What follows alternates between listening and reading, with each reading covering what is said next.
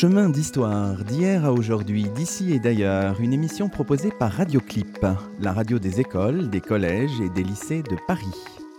À la réalisation Gwenaël Guillerme, à la technique Margot Letard, au micro Luc Dérault.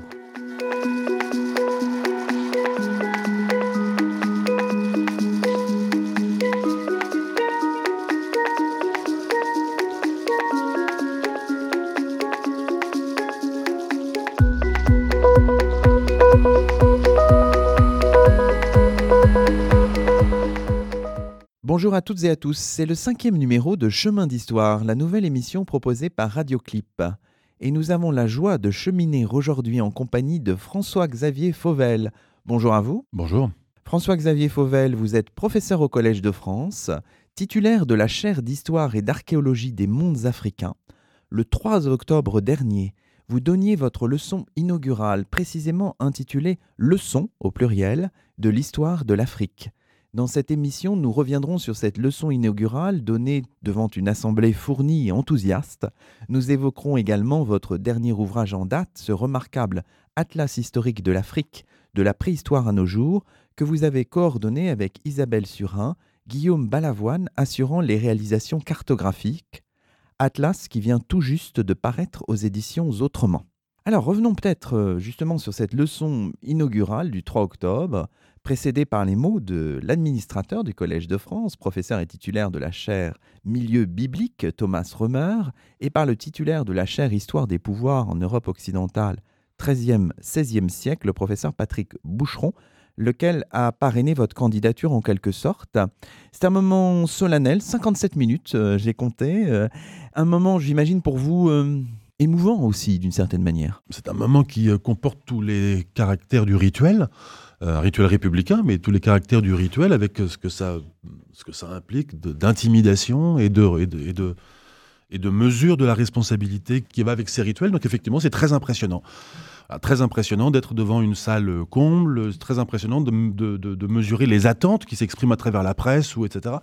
Donc voilà, il y a quelque chose qui est très lourd autour, autour d'un événement comme celui-là. Oui, oui. Parce que vous, vous, l'avez dit dans votre, dans votre texte, ça se fait dans une enceinte solennelle et aussi une place ouverte. Hein, c'est la tradition du Collège de France. C'est effectivement ce qu'est le Collège de France, c'est-à-dire à la fois, euh, à la fois un temple, on pourrait dire, du, euh, du savoir, euh, un lieu où où se font et où se produisent et où s'énoncent les, savoirs les plus pointus dans différentes disciplines, et en même temps, université proprement universelle dans le sens où euh, ces, portes sont, euh, portes sont ouvertes. Et n'importe qui, n'importe laquelle de vos auditrices, n'importe lequel de vos auditeurs peut euh, simplement venir, pousser la porte et s'asseoir dans un amphithéâtre et écouter des leçons et des séminaires de professeurs du Collège de France. Dans l'Assemblée, il y avait un ancien président de la République, François Hollande, accompagné par un ancien ministre de l'économie et des finances, Michel Sapin. Est-ce que ça ajoute au stress ou pas spécialement. Enfin, oui, que... Et puis beaucoup de beaucoup de, de, collègues français et étrangers, beaucoup d'amis, beaucoup euh, effectivement de responsables de responsables politiques. Voilà, donc euh, tout ça contribue, oui, à ajouter un petit peu de ajouter un petit peu de pression sur l'événement. oui. Alors si on regarde la structure de la leçon, donc de quelques 57 minutes. Alors vous avez une scène, il y a une scène en quelque sorte inaugurale de cette leçon qui est très forte, un récit de deux fêtes canoniques du calendrier musulman qui ont lieu sur la place du Palais dans la capitale du Mali en 1352 et en 1353, au temps de, de Suleiman, faites telles qu'elles sont décrites par Ibn Battuta.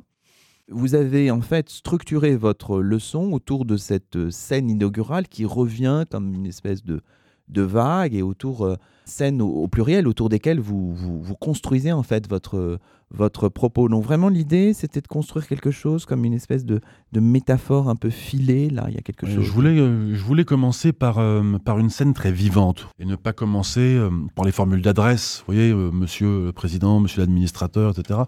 Je voulais commencer avec quelque chose avec lequel le public est peut-être plus habitué, qui sont les, qui sont les séries, les séries, les séries, les séries sur Internet, les séries sur la, la, télévision, avec, avec, avec un avant génériques qui nous disent déjà des choses, qui nous installent déjà dans un environnement. Voilà, je voulais que les auditrices et auditeurs de la leçon soient d'emblée transportés dans un pays étranger, en l'occurrence euh, voilà, le, le Mali, à la capitale, avec un certain nombre de personnes euh, qui sont présentes, qui interviennent, le sultan, un personnage qui s'appelle Douga, euh, des officiers, des gens qui se mettent à gauche, à droite, un public qui est à l'entrée de la place, le palais qui est en face de nous. Voilà, je voulais que les gens d'emblée voient, assistent à ces fêtes-là, pour planter à la fois le décor et puis euh, pour planter les différentes thématiques voilà, de, la, de la leçon sur lequel ensuite revient en effet mon, mon discours par vagues successives pour réexaminer sous différents angles ce qui se passe pendant ces quelques épisodes. Très vite, euh, après cette scène inaugurale,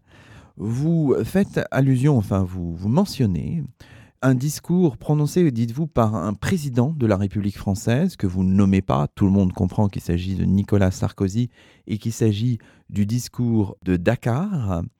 On a l'impression que vous donnez une coloration en quelque sorte politique à votre propre discours. Est-ce que c'est exagéré de dire ça ou est-ce que c'est comme ça que vous l'avez conçu C'est tout à fait exact. Disons, euh, je sais, je sais quelles sont les attentes. Je le sais parce que ce sont euh, des attentes qui pèsent sur mon travail d'historien de l'Afrique et qui pèsent sur les épaules de tout historien ou toute historienne de, l'Afrique. Il y a des attentes de la société qui s'expriment de différents côtés.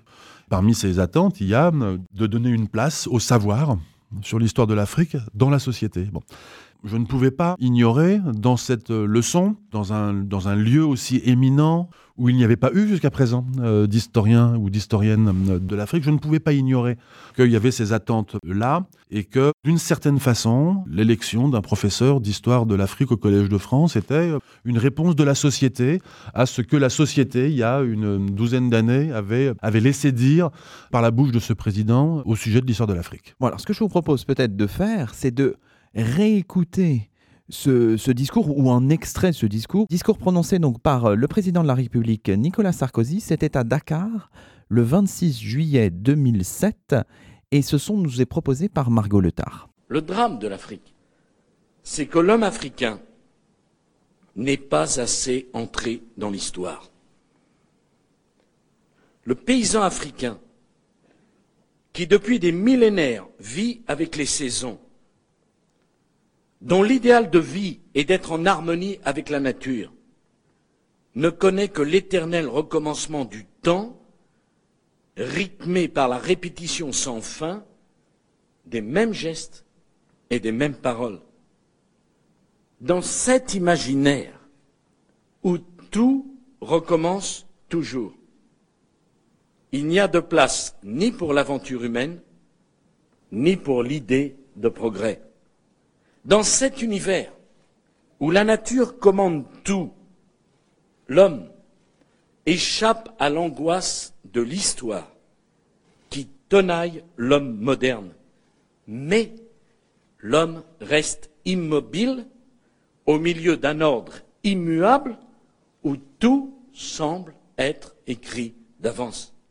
Jamais l'homme ne s'élance vers l'avenir. Jamais il ne lui vient à l'idée de sortir de la répétition pour s'inventer un destin. On peut ajouter que le président Sarkozy, dans la suite de son discours, déclare ceci hein, Le défi de l'Afrique, c'est d'entrer davantage dans l'histoire, c'est de puiser en elle l'énergie, la force, l'envie, la volonté d'écouter et d'épouser sa propre histoire. Et il dit aussi s'agirait de se libérer du mythe de l'éternel retour, l'Afrique vivant trop le présent dans la nostalgie du paradis perdu de l'enfance. On est quand même étonné par ces mots. On se souvient que c'est Henri Guénaud hein, qui a rédigé ce, discours en 2007.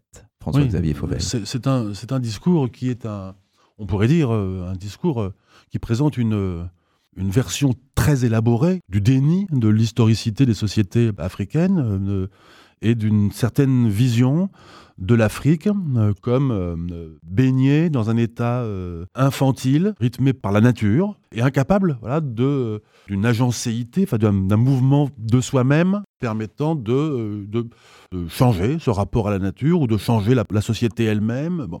Tous les on pourrait dire que tous les clichés y sont, c'est-à-dire l'incapacité au progrès, l'incapacité d'avoir une destinée, le, l'omniprésence de la nature, la répétition des mêmes gestes et des mêmes paroles, l'immobilité, etc. Bon, la fusion avec, les, avec le milieu. C'est une vision qu'on rencontre chez des, chez des philosophes du 19e siècle, hein, qu'on rencontre chez Frobenius, par exemple, qu'on rencontre déjà au 18e siècle chez, euh, chez d'autres, enfin voilà, chez, chez, Rousseau ou chez d'autres. Bon, donc c'est une, vieille... Euh, c'est une vieille rengaine hein, que, cette, euh, que, ce, que ce discours. Ce qui est effectivement surprenant, c'est de le rencontrer euh, au début du XXIe siècle. Bon. Mais est-ce si surprenant que ça? Personnellement, ce qui m'a étonné depuis le, depuis le début, c'est pas que c'est pas que ce discours soit prononcé, c'est que, comme je l'ai dit souvent, c'est qu'il c'est qu'il soit attendu, c'est qu'il soit audible dans la société.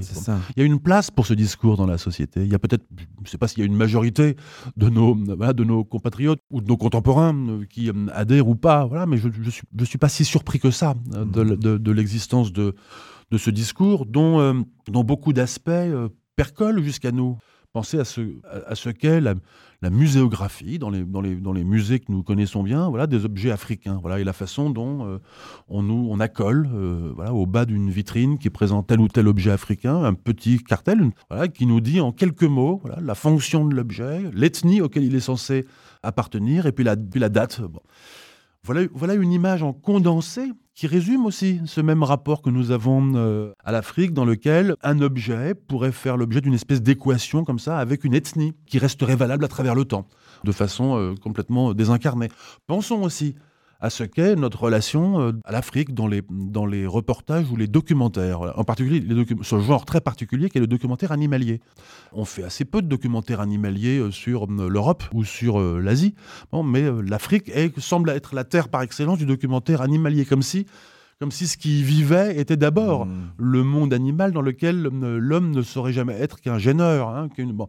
Notre société continue à véhiculer d'une façon ou d'une autre ces clichés qui accompagne une idéologie très largement euh, partagée et qui n'est pas euh, seulement le fait d'une petite minorité, mais très largement partagée, qui, est, euh, qui consiste à voir l'Afrique comme un, comme un espace de, d'immobilité, de juxtaposition d'ethnie, dominée par leur rapport à la nature, soumise aux pulsions guerrières ou autres, en tout cas pas à l'idée d'une historicité, d'un mouvement délibéré, conduisant au progrès technique, etc., ou, ou, tout simplement au changement politique ou culturel ou social, etc. Alors si on regarde un peu, on va le faire quelques instants seulement, hein, je, vous rassure bien sûr, si on regarde un peu plus avant ce, ce discours de Nicolas Sarkozy de 2007, on voit que une des références, et peut-être même la seule, c'est la référence à Sangor, Léopold Sédar Sangor, que vous n'avez pas cité vous, mais bon, bien sûr, on ne peut pas citer tout le monde et peut-être que c'est voulu, je ne sais pas. Et notamment cette citation qui est, qui est, terrible, qui est très belle mais effrayante de la postface d'Éthiopique en 1956. Et voici ce que dit Sangor, repris par Nicolas Sarkozy. Le français nous a fait don de ces mots abstraits, si rares dans nos langues maternelles, c'est Sangor qui parle. Chez nous, les mots sont naturellement nimbés d'un halo de sève et de sang. Les mots du français rayonnent de mille feux, comme des diamants, des fusées qui éclairent notre nuit.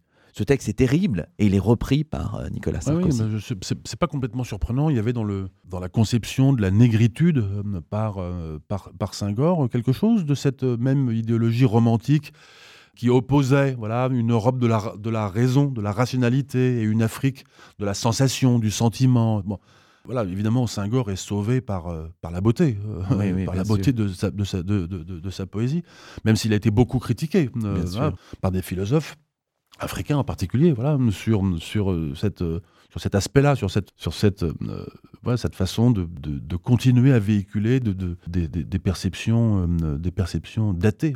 Alors, vous, évidemment, euh, vos références, les références parmi les références que vous, qui sont très nombreuses, hein, beaucoup de références historiographiques de votre leçon inaugurale, il y a aussi euh, les références aux travaux de Franz Fanon, de Suleiman Bachir Diane, d'Achille Membe, par exemple. Et vous proposez, en fait, dans la première partie de votre euh, leçon inaugurale, vous l'avez dit, finalement, une forme de, généalogie de, cette, de ce déni de l'historicité des sociétés africaines de manière plus ou moins feutrée, vous l'avez dit, plus ou moins subtile, mais qui perdure. Et vous posez la question, que veut dire finalement entrer dans l'histoire hein? C'est un peu une question. c'est la question que j'essaie de poser effectivement dans la première partie de cette leçon, c'est mais enfin, d'où vient cette idéologie euh, du déni qui est omniprésente? D'où, d'où cela vient-il?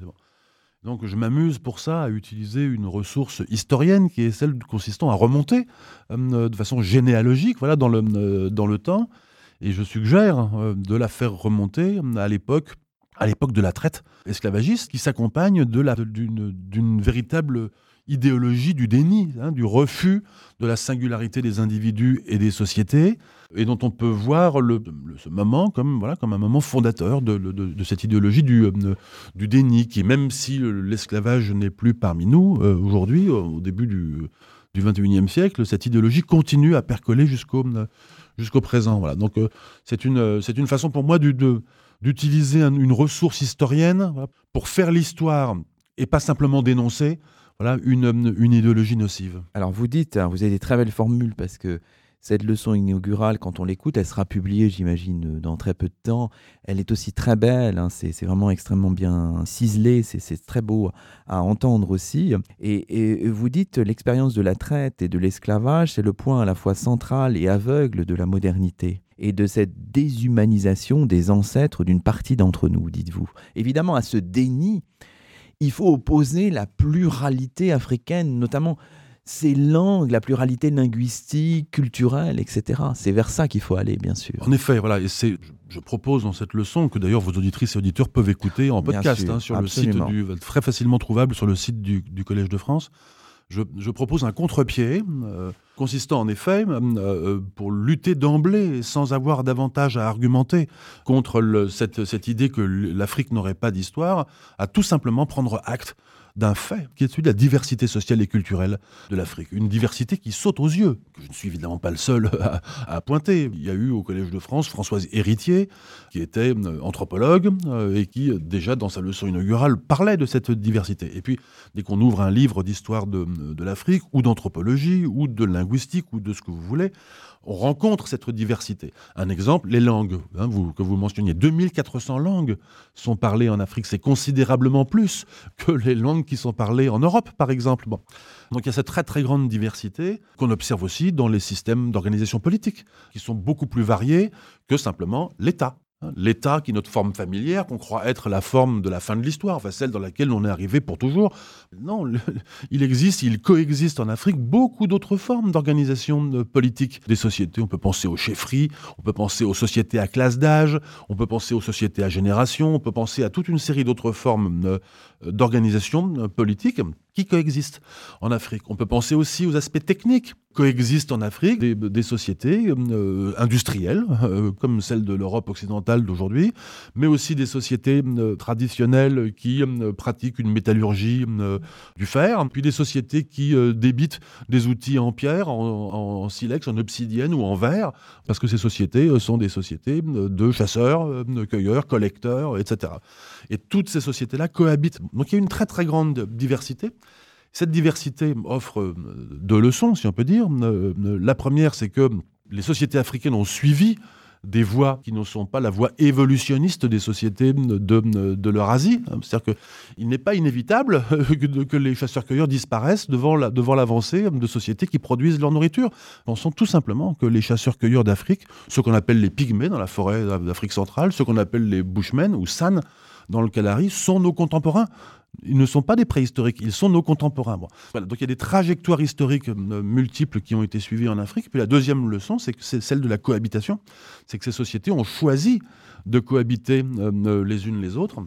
Là aussi, on peut prendre toute une série d'exemples, mais le royaume du Congo, par exemple, fameux royaume du Congo, au XVe siècle, rencontré par les Portugais au, au XVe siècle et qui durera jusqu'au XVIIIe et encore au-delà. Ce royaume qui se considérait et qui était considéré comme le royaume frère du Portugal, à partir de la fin du, euh, XVe siècle, royaume dont les élites sont converties euh, au catholicisme très rapidement. Ce royaume cohabite avec quoi? Ben, Pas d'autres royaumes, euh, enfin si, quelques-uns, mais aussi avec des sociétés de chasseurs-cueilleurs qui, sont dans la, qui, sont, dans la forêt, avec lesquelles elles échangent, elles interagissent au quotidien. Voilà. Donc là, dans, ces formes de cohabitation, dont on peut prendre de multiples autres exemples, il y a aussi une, leçon très intéressante de, de l'histoire de l'Afrique qui est celle de la fabrique de cette diversité sociale.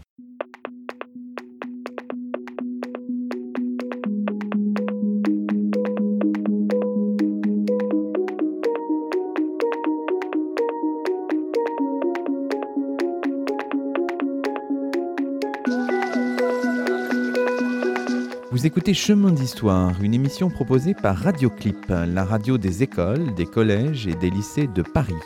Ce numéro est mis en onde par Margot Letard. Aujourd'hui, Luc Dérault s'entretient avec François-Xavier Fauvel, professeur au Collège de France.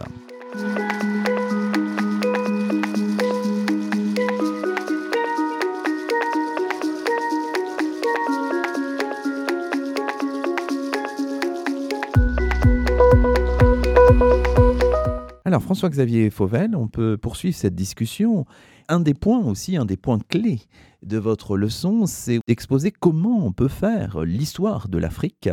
Et vous soulignez notamment le, continent, je vous cite, de l'oralité, matériaux immatériel de l'histoire, qui est fondamental. Il y, a, il y a tout un travail là qu'il faut faire quand on est historien de l'Afrique pour réhabiliter ce, continent historiographique là. Oui, mais je, voulais commencer par là parce que c'est souvent, souvent le cliché.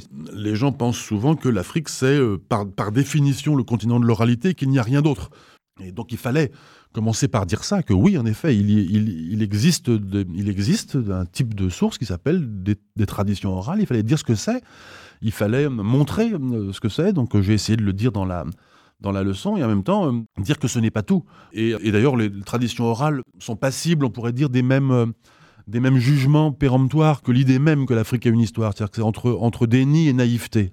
Certains contestent que ça puisse avoir le moindre intérêt, d'autres au contraire se disent ah ben, les traditions orales c'est génial, il suffit d'enregistrer et puis on apprend l'histoire telle qu'elle s'est telle qu'elle s'est passée. Non, c'est plus compliqué que ça. Ce sont, c'est un matériau. C'est oui. un matériau d'histoire. Et donc et, il faut une méthodologie, quoi. Exactement. Il faut une méthodologie et ni plus ni moins que n'importe quel autre matériau d'histoire, et en particulier les archives ou les récits anciens ou euh, ou l'épigraphie, donc les inscriptions ou que la numismatique, les monnaies ou l'archéologie, ni plus ni moins que n'importe quel autre matériau, ça se soumet à, euh, à un travail d'édition et de critique. Donc effectivement, on recueille sur le terrain des récits, des traditions orales qui peuvent prendre différentes formes qui peuvent être des listes de rois, qui peuvent être des généalogies, qui peuvent être des récits d'origine, des récits de fondation, qui peuvent être des formules de différents types, rituels ou etc.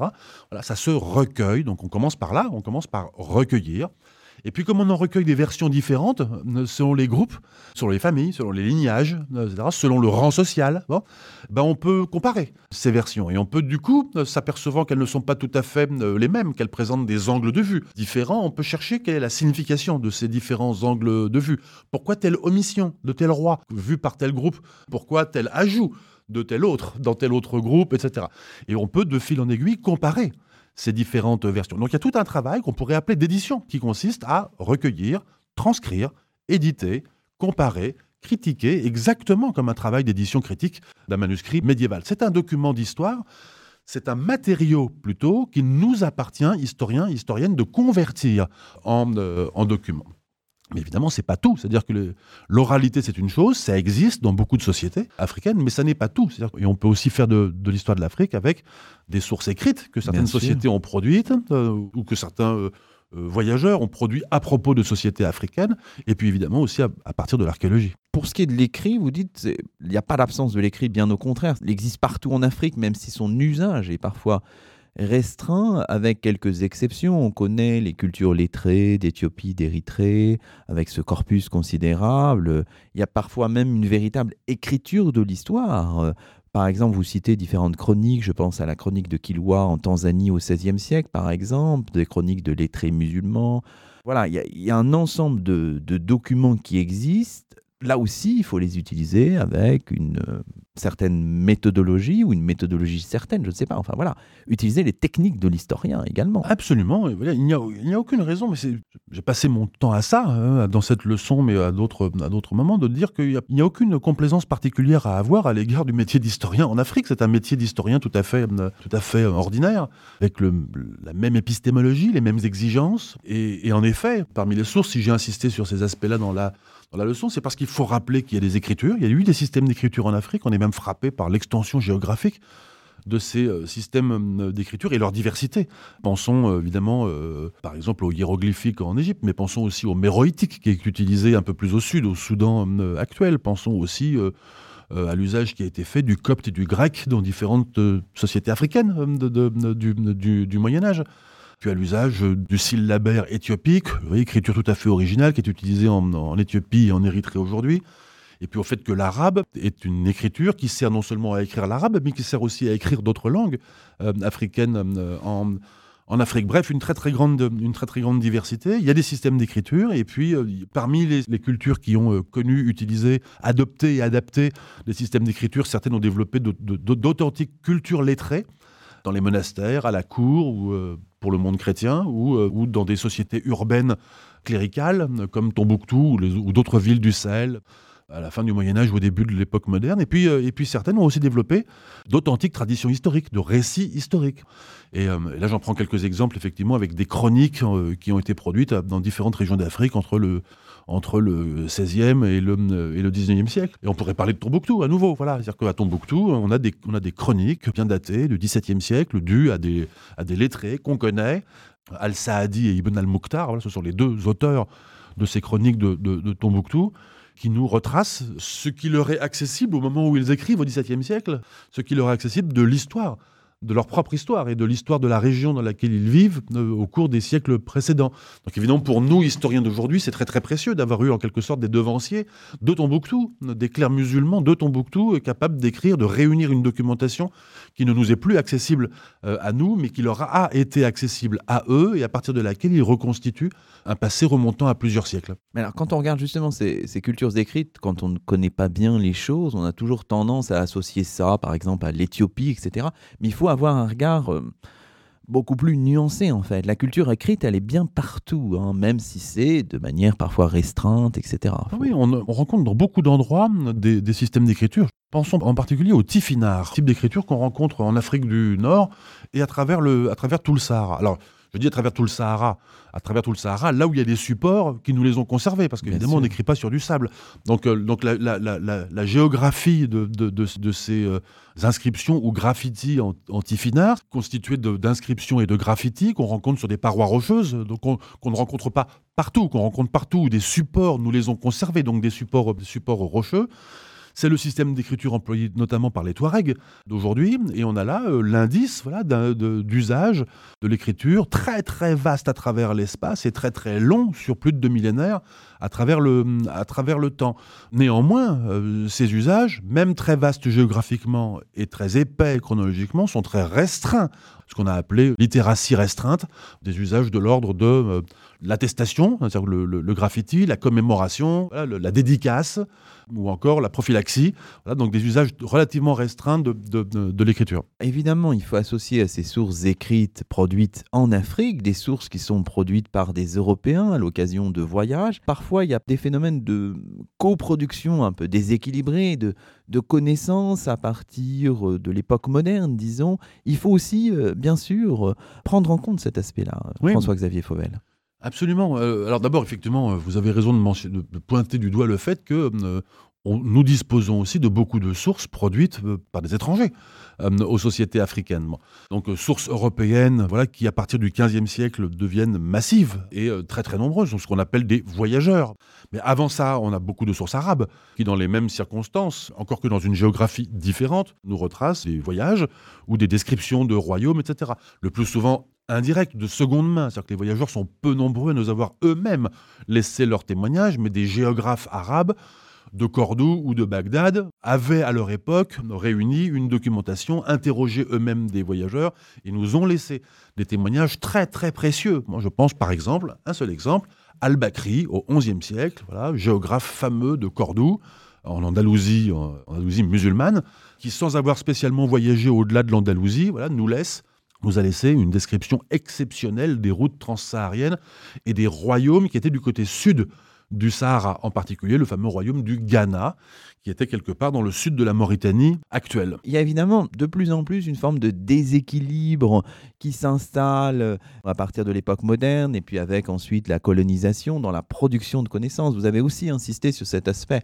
dans votre leçon inaugurale. Oui, tout à fait. J'ai d'abord voulu rappeler que la production de savoir historique sur une société donnée commence toujours dans cette société elle-même. Même si on veut pointer du doigt euh, le, déséquilibre dans le rapport de connaissances, à n'importe quelle époque donnée, et en particulier aujourd'hui par exemple, on a raison de le faire, mais n'oublions jamais une chose, c'est que la production de connaissances commence toujours dans cette société euh, elle-même. Et j'en prends quelques exemples dans, le, dans ma leçon, avec en particulier le cas de. Euh, de cet Éthiopien, Gorgorios, qui au XVIIe siècle séjourne à Rome dans un monastère, qui est un monastère d'Éthiopiens, Santo Stefano dei Mori, qui est à Rome depuis, depuis deux siècles. Et cet Éthiopien, qui est un moine, un lettré, euh, détenteur lui-même de savoir, de connaissances sur l'histoire de son pays, euh, voilà, rencontre à ce moment-là à Rome euh, un érudit allemand, Job Ludolf, voilà, et lequel, en quelques mois, réunit auprès de Gorgorios une masse de documentation qui fondera en quelque sorte la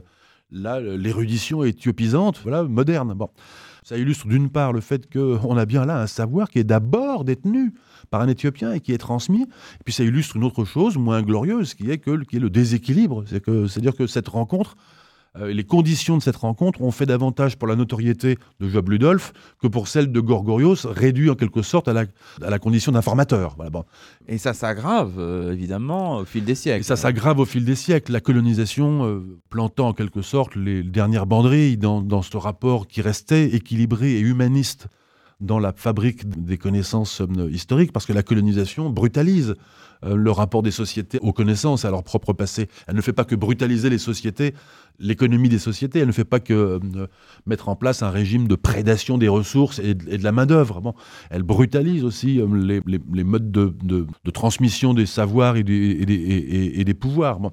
Et de ce fait, oui, en effet, euh, tout à coup, à partir du moment colonial, c'est le savant colonisateur euh, l'administrateur colonial euh, érudit qui détient en quelque sorte le monopole de la production de, savoir. Vous insistez bien sûr sur le fait que les archives coloniales sont toujours utiles pour l'historien, c'est pareil, elles font partie de cet ensemble de sources disponibles. Alors, euh, faire l'histoire de l'Afrique, c'est aussi, vous l'avez dit, mais on peut insister sur ça, c'est aussi, bien sûr, se faire archéologue, surtout dans les mondes les plus, les plus anciens. Et vous dites à un moment, vous avez des très belles formules, vous dites tant de passés encore enfouis dans le sol du présent, hein, l'importance du terrain, la puissance heuristique de l'archéologie. L'archéologie dérange les, les récits du, passé et vous, euh, vous insistez sur ce goût de l'enquête, l'art du mosaïste. Pour être historien des mondes africains anciens, il faut forcément être aussi un peu archéologue. Donc il faut forcément, il est nécessaire d'avoir... Euh, des compétences supplémentaires par rapport à celles de l'historien. Ça peut être des disciplines d'érudition, comme la maîtrise de langues de anciennes euh, et de la faculté à, produire des, documents, des éditions de documents, etc. Ça peut être, comme dans mon cas, la compétence archéologique consistant à éditer des documents matériels de la même façon qu'on édite euh, des manuscrits ou des traditions euh, orales. Parce que l'archéologie, c'est ça. L'archéologie consiste à exhumer du sol avec méthode, dans un certain ordre, avec un certain nombre de questions, un certain nombre de, réponses, exhumer des vestiges dont le travail de l'archéologue consiste à faire l'édition. Le travail de l'archéologue, on pourrait dire même d'ailleurs à deux niveaux, consistant à faire non seulement l'édition de ce qu'il met au jour, des trouvailles, les structures comme le mobilier, et de faire l'édition de ses gestes successifs à lui, qui ont conduit à mettre au jour successivement différentes strates archéologiques. Donc euh, il y, a ce, travail que, je tends à, percevoir comme un véritable travail d'érudition matérielle qui relève du, défi qui, est celui de l'historien de l'Afrique ancienne. Oui, et vous concluez tout ça en disant c'est bien l'enquête qui rend le passé digne d'être raconté, là aussi c'est très beau, et à ce compte-là, l'histoire ne peut pas être maison qui indiquerait le commencement, l'histoire est toujours déjà en train de passer, si quelque chose doit commencer, c'est l'enquête historienne, mais alors c'est pour ne plus s'arrêter. Alors si on, revient un peu maintenant à vos programmes, parce que vous avez, dans cette leçon, vous avez aussi dessiné un programme. Le Collège de France, c'est pas seulement une leçon inaugurale, ça va être très vite un cours hebdomadaire consacré monde, aux mondes africains euh, anciens. Alors quel est votre votre programme là, des, semaines futures? Je crois que vos, cours commencent à partir du, dernier jeudi d'octobre. Hein, Exactement, jeudi 31 octobre à 14h. Euh, voilà, il y a raison ensuite bah, d'une séance hebdomadaire euh, tous les jeudis jusqu'à décembre. Le programme de cette année, c'est, ce sont les mondes africains médiévaux. Je le mets délibérément au pluriel parce que l'Afrique n'est pas une. Hein, on a cessé de le répéter depuis le début de cette émission et je crois que c'est clair désormais pour tout le monde. Il n'y a, pas, une Afrique, il y a des Afriques, il y a des mondes africains. Et, euh, au Moyen Âge, on observe cette, euh, à la fois euh, cette diversité des mondes africains et en même temps un certain nombre de processus tout à fait synchrones entre ces mondes africains, en particulier la mise en connexion de ces mondes avec des mondes extérieurs, en particulier de deux grandes communautés globales, on pourrait dire, la communauté musulmane, la Oumma, et puis la communauté chrétienne, le Koumen chrétien des chrétientés médiévales. Et tant les sociétés musulmanes africaines du Moyen Âge, par exemple celle du Sahel, par exemple le Mali, ou celle du bassin du lac Tchad, par exemple Borno, ou celle de la côte orientale d'Afrique, par exemple les cités Swahili, que euh, les sociétés africaines chrétiennes du Moyen Âge, par exemple en Éthiopie, par exemple en Nubie, le nord de l'actuel Soudan, sont des sociétés en connexion avec, euh, avec, les, mondes, euh, avec les mondes extérieurs. ce qui va m'intéresser cette année, ce qui va m'occuper cette année, c'est à la fois de regarder ces mondes dans leur diversité, de les présenter, donner une idée de cette, de cette diversité, religieuse en l'occurrence, mais aussi politique, mais aussi sociale, économique, etc. Et en même temps de montrer que ça a du sens de parler d'un Moyen Âge africain, parce que c'est une façon de mettre en connexion ces mondes africains, de mettre en conversation, on pourrait même dire, c'est plus intéressant que connexion, de mettre en conversation ces mondes africains avec d'autres régions du monde. Oui, alors vous avez conclu aussi votre leçon finalement avec cette idée de, et là vous venez de l'exprimer finalement, de rendre disponibles les passés de l'Afrique, inviter les ancêtres dans leur présent et leur demander de converser, vous venez de le dire, les uns avec les autres, avec évidemment cette idée que j'ai trouvée très intéressante, c'est certainement à creuser, d'histoire jardin et non d'histoire euh, maison. Un discours qui se termine et qui est donc décidément politique, je trouve, avec l'évocation de Barack Obama et son discours pour le centenaire de la naissance de Nelson Mandela en juillet 2018 et l'évocation de Nelson Mandela lui-même et son discours du 10 mai 94. 1994. Ça vous tenait à cœur aussi de... Oui, parce que parce qu'évidemment, l'Afrique du Sud me tient beaucoup à cœur, parce que... Ça a compté dans votre itinéraire aussi. Absolument, voilà. C'est un, un domaine d'Afrique sur lequel je crois que j'ai écrit le plus de livres. Et évidemment, la révolution sud-africaine des années 90 est, est pour moi euh, un événement absolument majeur, dont on ne perçoit peut-être pas assez à quel point elle est, bonne à penser et à quel point elle est utile voilà, pour le présent. Je sais qu'il est important de parler de la Révolution française, qu'il est important euh, de parler de ce que c'est que la, la, République chez les Grecs, mais on aurait tort de complètement négliger euh, la valeur qu'a pour le présent la Révolution sud-africaine qui, sous nos yeux, qui sous nos yeux réinvente un vivre ensemble et donne du sens à quelque chose dont l'idée était même complètement absente au départ, qui est l'idée que euh, qu'on soit Zoulou, euh, Xhosa, Afrikaner, Anglais, Vendan, Débélé, euh, ça, on appartient tous à la même nation, ce qui n'a rien d'évident. Ce qui n'a absolument rien d'évident quelques mois ou quelques années avant pour ces gens-là. Bon. Et comment fait-on pour créer un sentiment national, si ce n'est en étant très très conscient très très très conscient de l'histoire. Ce qu'est Mandela, ce qu'est Mandela et ce qu'il montre à travers ses, à travers ses discours. Donc voilà, je, je, tenais à dire ça. Cette allusion au discours de Nelson Mandela était en quelque sorte le contre-pied du discours dans lequel j'avais commencé. On l'avait compris. Ma, leçon, c'était, c'était un autre discours, non pas prononcé à Dakar, mais prononcé à, Pretoria, en l'occurrence celui de, de, Nelson Mandela. Après, pour revenir sur la métaphore du jardin, ben oui, c'est-à-dire que euh, le discours de Dakar nous emmenait du côté d'une conception d'une histoire maison, c'est-à-dire euh, se demander si toutes les sociétés sont entrées dans l'histoire. Il y a là une métaphore, une métaphore, euh, entrer dans l'histoire. Euh, doit-on craindre de sortir de l'histoire? À quel moment est-on dedans? Etc. Bon. Il y, a une, il y a une métaphore qui a un certain poids. Et en face de cette métaphore de la maison histoire, dans laquelle on, a la chance d'avoir, dont on a la chance d'être propriétaire, en quelque sorte, ou pas, bon, en face de ça, il me semblait qu'il y avait dans la, dans la bouche de, Nelson Mandela tout à fait autre chose. Et du reste, j'en tire une, une, autre métaphore euh, qui est présente hein, dans, les, dans les mots de, de, Nelson Mandela, qui est autre chose, qui est une histoire plutôt jardin, dans lequel cohabitent des essences.